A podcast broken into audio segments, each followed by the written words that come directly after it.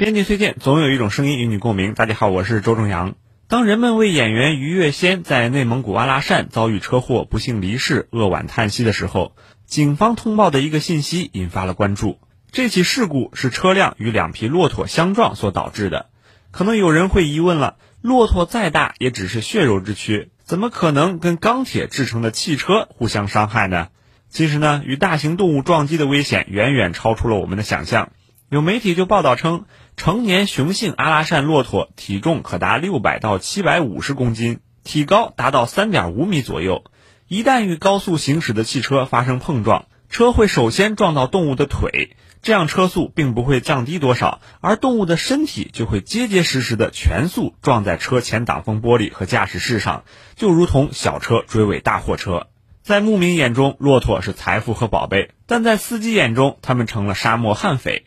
对于骆驼来说，回家迁徙的路线都是固定的，并不会因为公路的贯穿而绕道。于是，人们在路上看到的每个画着骆驼或是牲畜的警告标志，都是血泪堆起来的历史总结。刚刚去过内蒙古草原的小编有个深切体会：那些巨大的横亘在马路中间的、面容呆滞的奶牛，在汽车低速行驶时会成为你旅途上的一道风景，但是在高速行驶时，绝对会是意想不到的惊吓。有记者重新走了于月仙车祸事故路段，发现现场一片漆黑，即使现场有警示标志，也是无法看清。当时呢，两个骆驼呢出现在车前的时候，相当于在车前呢竖起了一道高墙，而且占据了一半的车道。呃，它这个省道呢路况呢是非常的好，但是呢，整个的这条省道呢是没有任何的灯光，周围呢都是一些类似于像沙漠、一些荒漠这样的一些路段。当人与动物的路权发生冲突，我们该如何避免悲剧的发生呢？其实，在我国公路设计和建设过程中，已经考虑到了动物穿行等问题。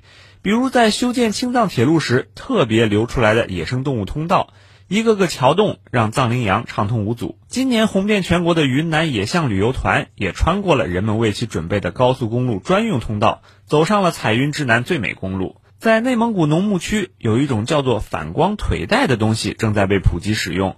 动物戴上反光腿带之后，可视距离提高到百米，夜间车辆碰撞牲畜的概率能够下降五成以上。但遗憾的是，这些举措和设备都没能用在于月仙发生的这起事故中。另外，要探索人与动物更为和谐的相处模式，要打造更加坚实的道路交通安全屏障，显然不能仅靠技术装备的加持。牧民们是否受过严格的培训、科学的管理？司机们在上路前是否充分了解这些路段的特殊性，有应对突发的足够经验？严格控制车速，综合各方面的因素，才能从这起悲剧中吸取足够的教训，将野生动物和大型牲畜对交通安全的影响降到最低。好，感谢周仲阳。